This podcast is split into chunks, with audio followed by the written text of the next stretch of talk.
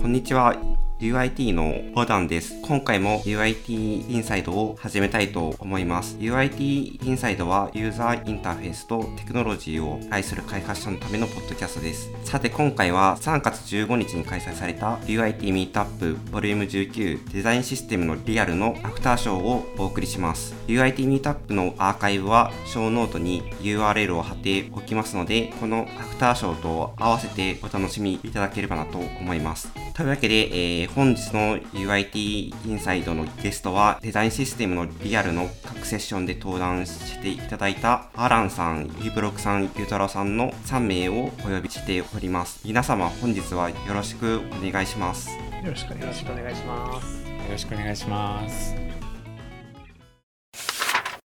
はい。では、まず最初に、えっと、UIT ミートアップをまだご覧になられてない視聴者の方も多分いると思うので、それぞれ自己紹介をお願いします。所属と名前と、あと、登壇の内容について軽く喋ってもらえると大変助かります。じゃあ、えー、登壇の順番で、アランさんからよろしくお願いします。はい。えっ、ー、と、まあ、LINE のフロントエンド開発センターのダブロサランです。普段は、あの、まあ、LINE のデザインシステムのテキリードやってることもあって、まあ、今回、まあ、実際にまだ、えっ、ー、と、デザインシステムを、まあ、導入してない、もしくは、ま、作れてないプロジェクトといいますか、まあ、会社向けに、どういった選択肢があって、まあ、どれが自分のチームの希望に合うのかっていうセッションを、あの、やってみました。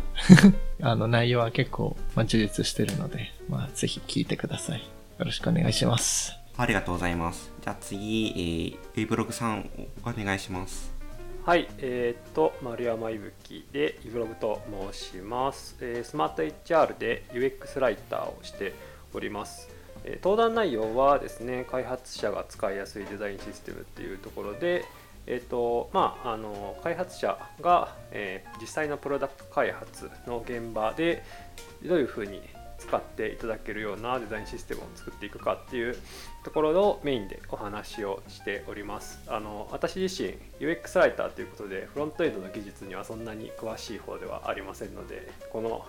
ポッドキャストでもなんか黙ってたらあ分かってないんだなって あの スルーしておいていただけると 助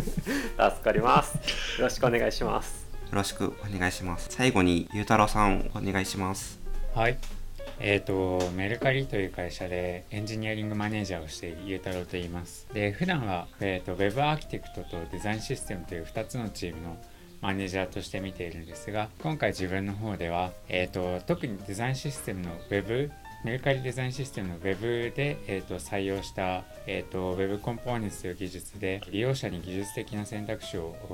持たせようということでそういう技術決定を、え、2年ほど前にしたんですが実際の、え、使ってみてとか運用してみて自分たちが困ったりしたことだったりとかプロダクトのリクエアメントに合わなかったりとかっていうような背景から技術スタックに移行をすることに決めたんですけど自分の話の中では、えーとじゃあ実際に何が起こったのかっていうこと何が問題だったのかで実際に移行を始めてみてどうだったのかっていう話をさせていただきました。はいよろしくお願いします。よろしくお願いします。ではまず最初に最初のセッションのデザインシステムを作る意味あるのについて振り返っていきたいと思います登壇のアンケートでは発表のフリートークの時に社内政治の話になったと思うんですけどそれに共感するコメントが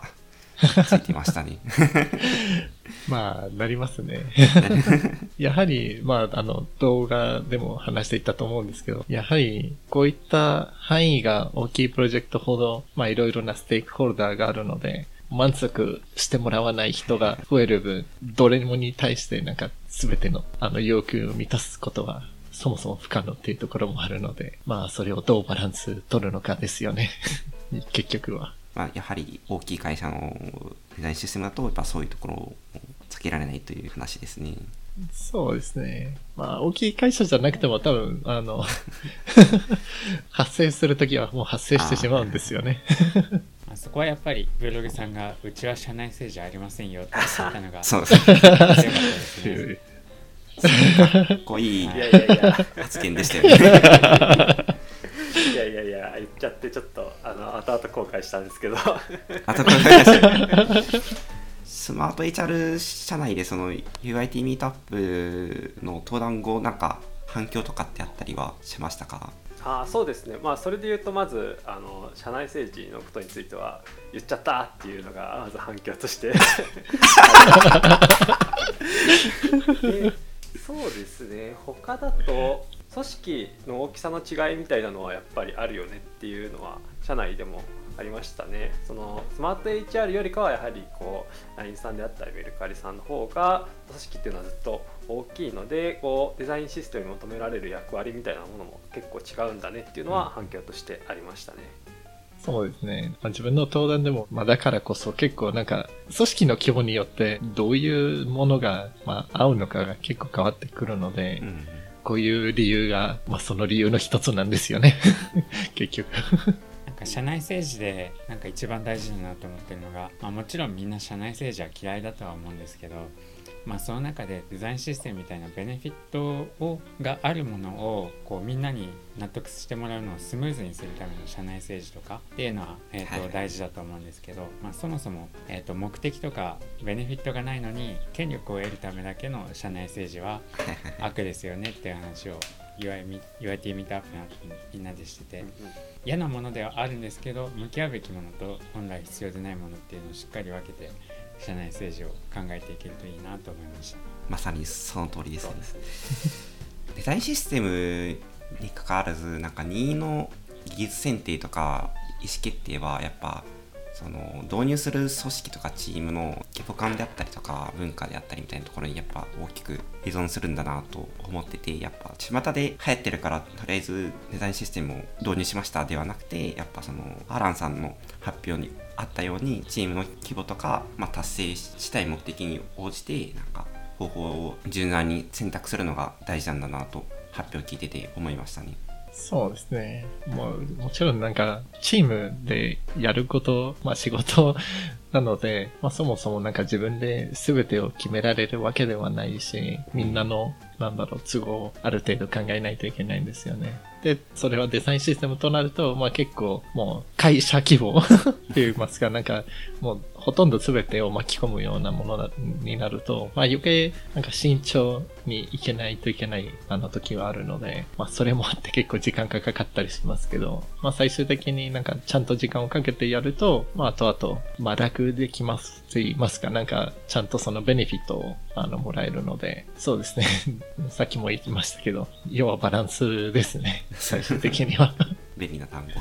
アランさんの発表の中でいいなと思ったのが、まあ、そもそもインハウスのデザインシステムとオープンソースの UI ライブラリみたいなものを比較した時にじゃあインハウスのデザインシステムを多大なコストをかけてやる意味があるのかどうかっていう話に含まれていたと思っててうんうん。ちょうど自分の組織でもやっぱり、うん、社内ツール向けにもデザインシステム使いたいんだけどとかっていう話がよく上がってくるんですけどじゃあ社内向けにインハウスのデザインシステムを開発する意味が本当にあるのかどうかだったりとかっていうのは、えー、とアランさんの発表みたく基本的な何のためにやるのかっていうところに立ち返っていくとそこは実はオープンソースの UI ライブラリいいんじゃないっていうものもあったり逆に 2C でちゃんと,、えー、とブランディングだったりとかデザインの一貫性みたいなものをグループ会社で統一しています。いきますっていう時に、えー、とインハウスのデザインシステムが、えー、とすごい効効力を発揮したりとかっていうのをただデザインシステムがいいから使うっていうんじゃなくてそこのなんで使うのかっていうののそこの選択がちゃんとできるっていうのが発表の中でいいなと思いました。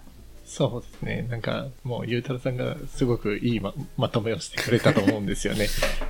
要はそこなんですよね。結構、まあ、例えば、インハウスのツールとかの開発では、まあ、そもそもなんかデザインのなんかリソースとかをかけられないというケースが結構多いじゃないかなと思うので、なんかもう、それこそ、なんか時々、なんかバックエンドエンジニアがなんかフロントエンドもやってるとかっていうケースも多分多々あると思うので、そういったものに関しては、なんか、そんな、なんかデザインにこだわったデザインシステムよりも、普通になんか UI ライブ、なんか使いやすい UI ライブラリを選択した方が何かと得ですし、かつ、まあ、本当になんか、会社といいますか、プロダクトの明示が、まあ大事な時にこそ、そういうことを、まあ強く認識させる、かつ、守ることを簡単にするためにデザインシステムをやることに、まあ意味があるのかなって、あの、思いますね。もう一個僕アランさんの話の中ですごい感激した話があってデザイナーがものすごい強いちゃんと発言権を持ってる組織っていうのがすごいなと思ってて、まあ、エピソードの中で例えばデザインのプランニングだけで1年かかりましたよみたいなエピソードがあったんですけど別に1年かけたらいいものができるとかそういう話ではないんですけどただ組織としてそこにちゃんと1年準備のコミットができるだったりとかそれはデザイナーが必要ですって言ったらそれがちゃんと社内でこう時間が与えられるみたいなそういう文化とか環境とかそのパワーバランスみたいなのはなかなかないんじゃないかなすごいなって思いましたね。そうですね。なかなか待っていられないっていう まあ、ケースがあると思うので、それを当時、それをやる、まあ、リソースも、まあ、その時間も、まあ、あったっていうところもあって、最終的には結構、LINE のデザインシステムで、で、よく言うファウンデーション、あの、結構なんかタイポグラフィーやら、カラーやら、スペーシングやら、なんかそういった部分で、まあ、しっかりとしたルールができていることで、後々のコンポーネントのデザインの時に、結構なんか、意思決定が結構早かったんですよね。なんかデザイン側での。なのでまあ、そういう基礎をしっかり固めることに時間をかけた分、まああと、まあデザイン側も結構楽でしたので、そういうところは結構強調していた年単位の話はそこに繋がってて、なんかちゃんとするには本当にそれぐらいの時間をかけないと、まあ後々これをちょっとこうすればよかったなってなってしまうことも多発してしまいますね。ちょっと話戻ってアランさんにお聞きしたいことあるんですけど、はいまあ組織のサイズによってこう取るべきデザインシステムのあり方も異なるっていう話があったと思うんですけど、まあ、組織の大きさもこうどんどん変わっていって基本的には大きくなっていく方向になっていくと思うんですけどそうなると当初選択したデザインシステムのあり方ってものすごい窮屈になったりとかそういうことって起こりうるのかなと思っていて。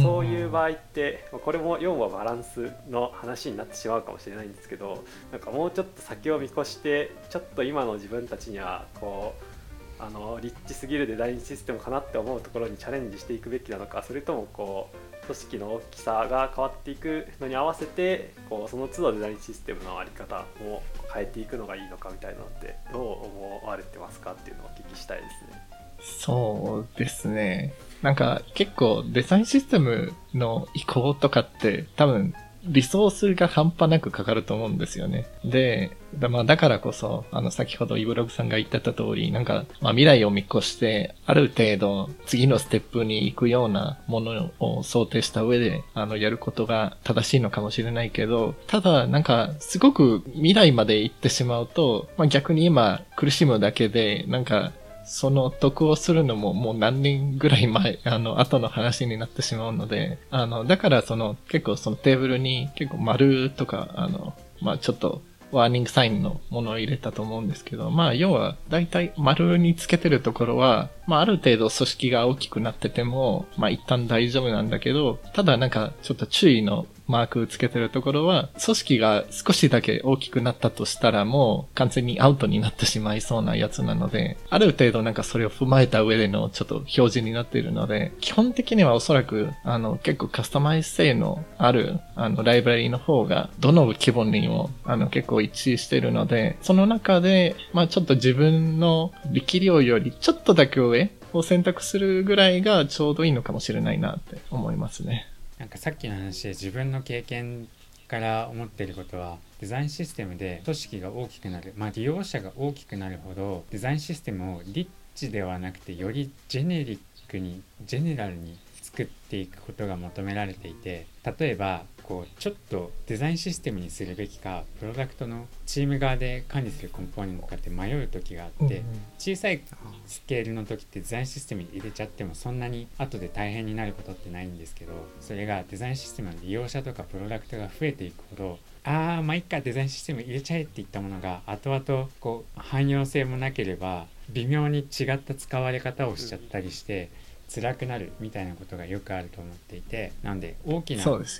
織で使われるデザインシステムを目指すっていう時にはよりストリクトにえー、と汎用性のあるコンポーネントかどうかっていうことを突き詰められるのが求められるんじゃないかなって思っていて結論は変わんないんですけど考え方は自分がの経験からはそっち方向に行くんじゃないかなと思ってます。そうですね。まあ、これはちょっと、また、なんか多分、どの登壇にも載ってない話にもなってしまうかもしれないけど、結局、さっきゆうたろさんが言ってた通り、こう、すべてのものを、まあ、デザインしたシステムに取り入れてしまったら、なんかもう、プロダクトを作る意味があるのかっていうぐらいになってしまうので、なんかもう本当になんか組み立てるぐらいな、あの、ものになってしまうので、なんか、それだとちょっとプロダクトの独自的なものがちょっと失われかねないっていうところもあるので、まあデザインシステムの理念自体は、まあ結構多分そのデザインのそのファウンデーション的にはちゃんとあるべきですし、なんかそこで、なんかそれに基づいたものが、まあどこのプロジェクトにも使われてもいいんですけど、ただ逆になんかライブラリと言いますか、なんかそのコード自体に作るコンポーネントにしてはなんかそのデザインシステムの全てをコンポーネント化してなんかライブラリに入れるか入れるべきかどうかっていう話はちょっと違うんですよね。多分なんかさっきゆうたろさんが言ってた通りなんかすごい汎用的ね、どこにも必要でどこにも使われがちなところだけをまあ入れるべきなんじゃないかなと思いますね。ここだけでずっと話しちゃいそうです、次のセッションの振り返りにいきますか。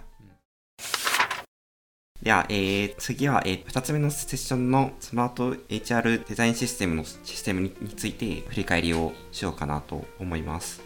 UIT ミートアップのアンケートでは、えーと、B2B 系のシステムを作るときに、まあ、参考にしたいとのえっと、コメントがついていました。やっぱり LINE とメルカリさんの発表は、まあ、2C 向けのサービスのデザインシステムの紹介であったのに対して、2B 向けのデザインシステムの発表だったんで、やっぱそこが結構、どういうものを開発するかとか、まあ、どういう目的で作るのかっていうところがちょっと異なってて面白いのかなと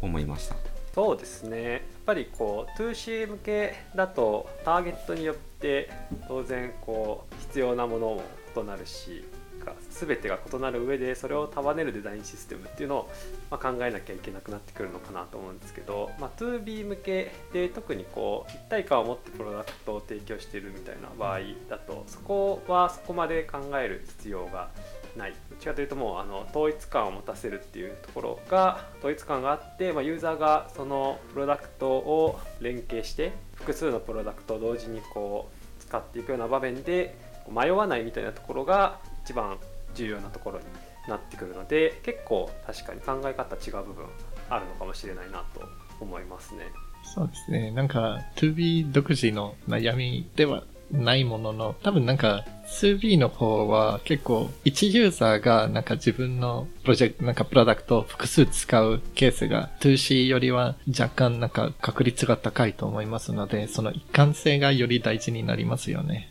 そうですね。やっぱり貫性が大事なのと、そうですね。あとは一貫性も大事にしてるんですけど、割とこれは 2B に限らずなんですけど、開発チームが下した決定みたいなのも結構尊重している部分があって結構デザインシステムから外れた決定みたいなのがあってもそれが開発チームが例えばユーザーリサーチなんかをしてこういう使い方がいいっていう風な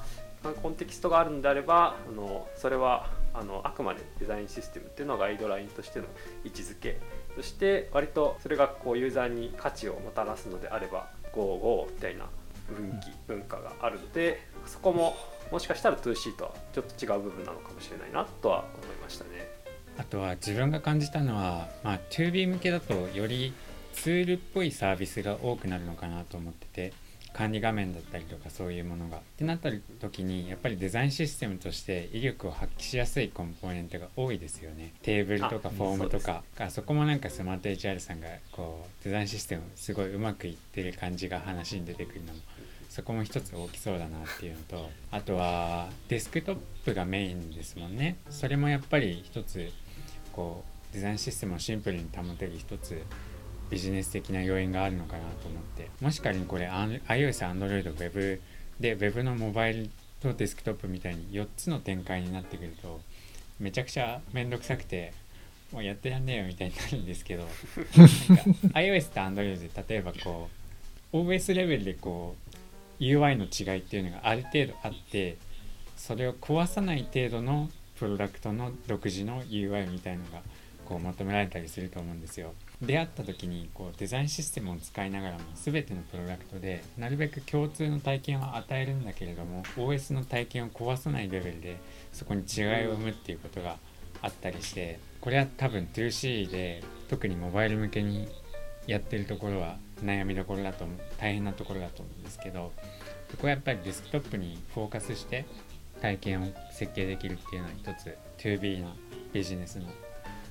利点っていうんですかね。強いところだなと思いました。確かに。そうですね。なんかコンポーネントの組み合わせっていう意味でもデザインシステムの中によくあるテーブルっていうコンポーネントの組み合わせが あって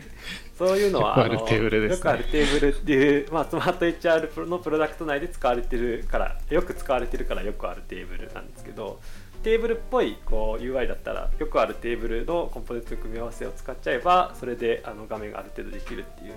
そういう使い方ができるのは確かにあのデタロさんおっしゃる通りかなと思いますね。あとなんか言語の違いとかもありますよねカラーとかタイポグラフィーとかのデザイントークンをま管理するときにやっぱ Android iOS だとま言語が違うのでなんか JSON とか YAML とかで定義した上で各言語にまインポートするみたいなそういう運用になるかと思うんですけど、まあ、 toB というかまあデスクトップオンリーとかだとまあ JS でとりあえずオブジェクトとして管理すればいいのでその辺の手軽さもありそうだなと思いました確かにありそうですね そうですね。そういう技術面での、ちょっとよりシンプルに取れる選択肢っていうのは、まあさっきゆたるさんが言ってた通りの話で、あとは本当に、そうですね。なんか、さっきブログさんが言ってた通り、なんか、テンプレートがより活かせるんですよね。そうですね。ありそう。なんか、そうですね。私自身は、こう、まあ、スマート HR のデザインシステムが結構当たり前と思って暮らしてたんですけど、やっぱこう、社外に目を向けるとあ結構やっぱりこううまくいきやすい要素っていうのもスマート HR の中で揃っている上での今なんだなっていうのが結構再認識できてよかったですねそうですねそれで言うとうちはめちゃくちゃ苦労してます。スマート HR さんの話を聞いてめちゃくちゃいいなと思ったのがあのやっぱプロダクト開発する人もデザインシステムにすごい前向きな感じが発表から伝わってきててこれはデザインシステムに管理しましょうとかこれデザインシステムに入れましょうこれはこっちでやりましょうみたいなそういうのが、えー、プロダクト開発をする側からも積極的に行われてるんだなっていうのがあってこれがうん、まあ、さっき言った通りこう 2C でデザインシステムそのものが複雑でかつ組織も大きくて開発チームとデザインシステムの距離がちょっとあったりするとデザインシステムに入れようとすると機能開発ちょっと時間かかっちゃうから開発側で勝手にやっちゃえみたいなことって起こったりするんですよ。そういうのが、えーと、イブラグさんの発表から真逆のなんかこう開発現場が見えてきてすごいいいなと思いましたね。そうですね確かに基本的にデザインシステムが先行して何かを作るっていうことがほぼないんですよね。現場が開発する上でこうどういう UI がいいかとかを調査してその上で見つけたなんか法則性みたいなものがもしあればそれをデザインシステムに掲載する、まあ、あの UI コンポーネントであればあの、まあ、それをコンポーネント化するっていうようなあの進み方なのでそこはもしかしたら結構違う部分かなと僕も感じましたね。そうですねやはりその、まあ、ゆうたらさんがあの前言った通りなんかこう 2C だと結構なんか各プロダクトになんか独自性を持たせるみたいなことが結構大事だったりして、それに関しては、まあ 2B だともうなんかソリューションなんか全体になんか一貫性を持たせて、かつなんか、まあ、使う部分がまあよく似てるので、少し管理しやすいんですよね。あの、多分なんか、そういう要求に簡単に応えてしまうかもしれないんですよね。開発側のアランさんの今のはいい意味で言いましたそれともちょっと心配ですよねっていう意味でした？いや、いい意味ですよ。まあ、なんか、独自、なんだろう。結構なんかその、プロダクトの種類の違いが、まあ、はっきり出てるなってちょっと思ってて、うん、まあ、なんかどちらがいいかっていう、というよりは、プロダクトのタイプの違いで、まあそういうことはもう必然的に、まあそういうハードルが違いますよね。そもそも。うん。その通りだと思います。ただ逆に思ったのは、2C と 2B 向けになんか同じデザインシステムを使おうとすると、まあ結構混乱してしまいがちなので、なんかそれが一番難しいです。そうメルカリは 2B も 2C もどっちも開発しているのでそこをもし共通で使おうと思うと結局デザイントークンぐらいしか残んないんですよね。う んそうなんですよ。で、なんか、例えばなんですけど、なんか 2C 向けのプロダクトにテーブルって使いますか？使わないんですよね、ううんちは持ってないんです。テーブルをデザインシステムえ そうなんですよ。ーだからなんかまあ、そういった違いが結構はっきり出てしまうんですよね。なんかそもそも、なんか何に対して作るのかによって。確かになんか全然すっとんきょうな質問になっちゃうかもしれないんですけどその 2B と 2C で完全にデザインシステムを分けちゃうとどうなるんですかね？どうでしょう。それは逆になんか、うちで、なんだろう、なんかそういう分け方じゃなくて、まあ、例えば、メッセンジャー向けとか、なんか、他のプロダクト向けに、なんか、いろいろやって、なんか区別して、いろいろやってたんですけど、結局、なんか、どっちにも似たようなことをしてしまいがちなので、なんか、それはそれで、かけるリソースとかが増えていくので、分けてもいいっていう話ではなくて、なんかこう、またなんかバランスの話に戻ってしまうけど、なんか、どっちもどっちでいいところもあれば悪いところもあるので、なんか、どっちがなんかすごい優れてるのかっていうのはちょっと難しいですよ。いやそうですよね。なんか優れてるかは優れてる優れてないは多分そうですね。バランスの問題ですよね。確かにな。難しいですね。まあ、あえて言うとすれば、おそらく、どっちもあるにしたら、どっちにも使えるようなものにしてしまった方が、区別して作るよりは、なんかかけるリソースは少なくなるけど、作る難しさが増えるっていうような、多分、なるほど分け方だと思いますね。うちの場合はもう 2B というかツール向けにはオープンソースのこのライブラリを使いましょうっていうふうに今そういうディスカッションというか方針を、あの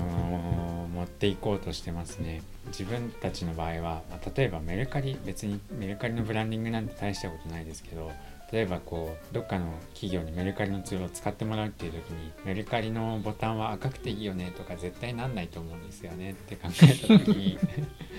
そうですね。使う利用者のベネフィットを考えた時にうちではそんなに内製のデザインシステムで、えー、と 2B のツールとかをカバーする必要はないんじゃないかという議論に多分僕らは向かっていくと思います。確かに、それは選択肢の一つかもしれないですね。ぼちぼち次のセッションに移りますか？じゃあ最後に、えっと、真のスケーラブルを目指した Web コンポーネンツデザインシステムの失敗と今後について振り返りを行いたいと思います。えっと、ミートアップのアンケートでは、今回そのすごい大きな変更が必要となる、まあ、技術選定になったと思うんですけど、まあ、それに対して、ますごい前向きに前を向いて、まあ、今後どうするかっていうのを検討しているのが良いというふうなコメントがありました。自分から質問なんですけどそのリプレイス先の技術スタックがまあ React っていう話だったんですけどなんか具体的になんかどういう例えば CSS 書く場合にその CSS in JS でやるのか CSS モジュールでするのかみたいな選択肢が存在すると思うんですけど今後の方の具体的な技術選定がどんな感じかっていうのを聞いてみたいです、うんそうですね。大枠の大前提になる考え方はそこまで大きくは変わってなくてなるべく利用者の技術をデザインシステムが決めないとか利用者が、えー、と技術を決定すべきっていう基本的な考え方は残ってるんですね。なので、えー、と例えば CSS で言うと CSS in JS を使って、えー、とバンドルサイズをデザインシステムで大きくするだったりとかもしくは、えー、と利用者がこの CSS in JS のライブラリを使ってくださいみたいな風にはしないようにしているっていうのがこの React を選定した後でも共通している考え方です。なので特定のライブラリに極力依存しない形で React のデザインシステムを今書き直してます CSS ん？CSS モジュールとかその辺を組み合わせてやってますね。プロダクトで使うってなるとまあいくつかちょっと CSS モジュールっつって懸念が出てくると思うんですが、まあ、そんなにクラスの詳細度とかオーバーライドとかをしないが発生しないっていう前提でデザインシステムにはそういう意思決定をしてたりとかあとは、まあ、 React で言うとやっぱ CSS が一番でかいですかね。何技術使うってなった時。そうですね。未だに全然定まってない印象がありますね、なんかデファクトというか。そうですね。テールウィンドウとかでも良かったんですけどあどこまでシームスイッチャーに対してどこまで柔軟に作れるかなっていうのがちょっと自信を持ちきれなかったので割ともうレガシーで誰でも扱えるような CSS モジュールスに行きましたね。そうですね。まあなんか生の CSS が書けるっていう安心感は大きいですもんね、うん、確かにあとは今回の Web コンポーネンツの話が技術選定をしたのが2年前ぐらいだったんですよ。で2年経ってもやっぱり厳しいものもあれば少し良くなってるんだなっていうものもアランさんとかがツイッターにこう書いてくれたりしててそうですね。歩みはまあゆっくりなんですけど少しずつ前進もしているぞっていうのが Web コンポーネンツの何でしょう今回の発表を中心に結構印象的だったところなんじゃないかなとそうですねちょうど今日あの出てきたあの、サファリのリリースになんかめちゃめちゃ、あの、Web コンポーネンツの機能があの、たくさん入ってたんですよ。あの、デクララティブシャドウドームとか、確か、なんだっけ？えっ、ー、と、エレメントインターナルスとかも入ってたはずなので、結構、サファリさんの Web コンポーネンツのエンジニアが喜んでました。まあね、効率だけを突き詰めていくとやっぱり今からでも React にするなみたいな理由は自分たちのプロダクトを見た時にはあるんですけどただ Web コンポーネンツが少しずつ前進していることでうん採用できるプロダクトもちょっとずつまた今後も増えていくんじゃないかなというのは Web コンポーネンツやめますって言ってる意味ですけどけど使えるプロダクトはまだまだあるんじゃないって思いましたね。まあ、また来年また同じような状況だったらまた全然 Web コンポーネントは可能性としてはあるかもっていう感じなんですね。まあ、あるかもっていうか そうですね。個人的には、まあ、Web コンポーネンツの、あの、コミュニティグループに所属するぐらいのものなので、まあ、ちょっと、あの、今、あの、意見が偏ってしまうかもしれないけど、やはりなんか、まあ、標準である分、あの、まあ、進み、なんか実際になんか全てのブラウザーが実装して初めてなんか広範囲で使えるようになるっていう欠点はあるんですけど、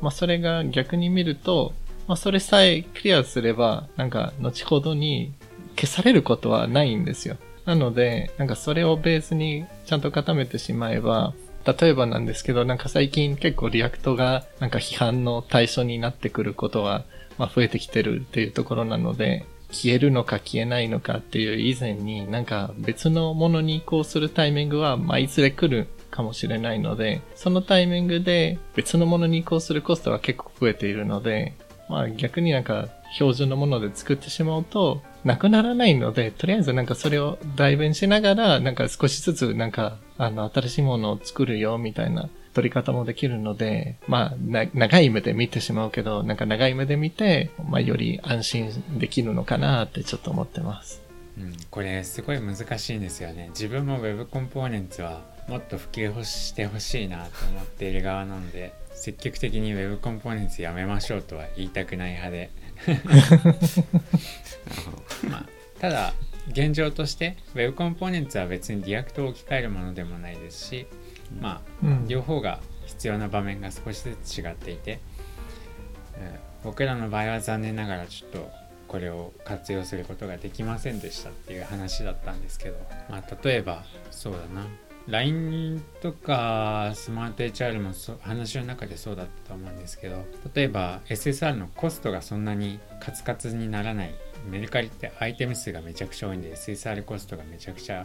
すごいことになるんで例えばじゃあ Web Components と React を組み合わせた SSR しましょうっていうと絶対にオーバーヘッドは React だけの SSR より大きくなる。って考えるとそのちょっとのオーバーヘッドがめちゃくちゃ大きな金額になって返ってくるみたいなビジネス背景があるんですけど逆に、えーと、そこまで SSR に対してシビアじゃないサービスとかプロダクトっていうのは Web コンポーネンツとリアクトを組み合わせるっていう選択肢もあるしステートだったりとかそういうのが複雑じゃないのであれば最初から全部 Web コンポーネンツ作るっていうこともどんどんブラウザ対応が進んでるとか、えーと今までちょっときつかった仕様がこうどんどん実装されていくみたいなのに伴って今後もまあまだ Web コンポーネンツが、うん、使える場面が今後ちょっと増えていくんじゃないかなっていうのがさっきのサファリのニュースも含めて Web 開発者たちにとってはいいニュースですね。そうですね。要はなんか、まあ、すべてのツールは、なんかすべてのプロジェクトに合うことは、まあ、そもそも不可能っていうところもあるので、自分のプロジェクトに見合ったものを、まあ、先ほども多分なんか、そのような話をちょこっとしてたんですけど、まあ、これも、まあ、そのうちの一つなんじゃないかなと思ってて、まあ、本当になんか自分が置かれてる状況、プロジェクトの、まあ、リソースや、なんか、スペックなどを踏まえた上で、まあ、自分にできる再選の、あの、選択肢をするのが、まあ、一番ですよっていうのは、まあ、結論になってしまいますけど。あとはそうですねアフタートークとしてはやっぱり書き換えは大変ですね 大変なんですよ。本当に大変なので皆さん技術選定は気をつけてやりましょうって そうなんですよね。ライフサイクルが似たものではあっても、結構そもそも根本的な違いがあるので、あとは特に自分たちが苦労してるのはそうですね社内で Web コンポーネンツをの知識を貯めて作った人が今はもう転職しちゃってたりとか別のチームに行っちゃってたりして残ってないっていう時に、えー、と今まで Web コンポーネンツを触ってこなかった人も今の実装からなんでそうなってるのかを紐解いて次の React の実装に生かすみたいなことが結構求められる場面があってでスペックが残っていたとしてもじゃあ、えーと、実際のプロダクトに組み合わせた時こうなるからこういう実装になってるよっていうのがコメントとして残ってる場面もあれば残ってないことも実際の現場では多々あると思うんですよ。でそういうのが、えっ、ー、とそうだな Web コンポーネンツにあ詳しいデベロッパーとそうじゃないデベロッパーどっちも世の中にもいてプロダク会社の中でもやっぱり強みがバラバラの時に特定の人に頼ってその Web コンポーネンツのデザインシステムを開発してしまったっていうのが僕たちの開発背景にあったのでその人たちが今デザインシステムに関われないっていう状況でそもそもじゃあなんでこういう実装になってるのかっていうのを紐解くところから今、えーと、とエンジニアたちが大変頑張っておりますというのがリアルな現状です。まあ、そうですね。なんか、ある意味、あの、ビューのコードベースを、うん、あの、アンギュラーの開発者に紐解いてほしいみたいな、うん、言い方。まあ、要は、なんかそれぐらい異なってしまうと、まあ、少しずつなんか学びながら、もともとの技術を学びながら、なんか、な、な、なんでそうできてるのかを、ちょっと、いろいろ、汲み取らないといけないんですよね。そうですね。大体もうできたような気がしています。うん、結構喋りましたね。うん、あとはもう指名指名でいきますか。はい。じゃあ、えっと、クロージングします。はい。